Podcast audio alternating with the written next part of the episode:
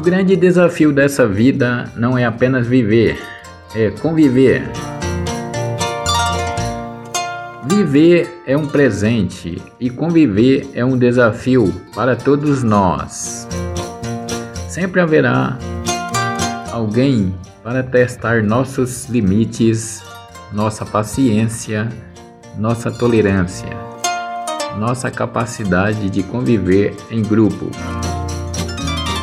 Devemos agradecer e aprender com essas pessoas, pois através delas conseguimos evoluir, nos conhecer e nos testar.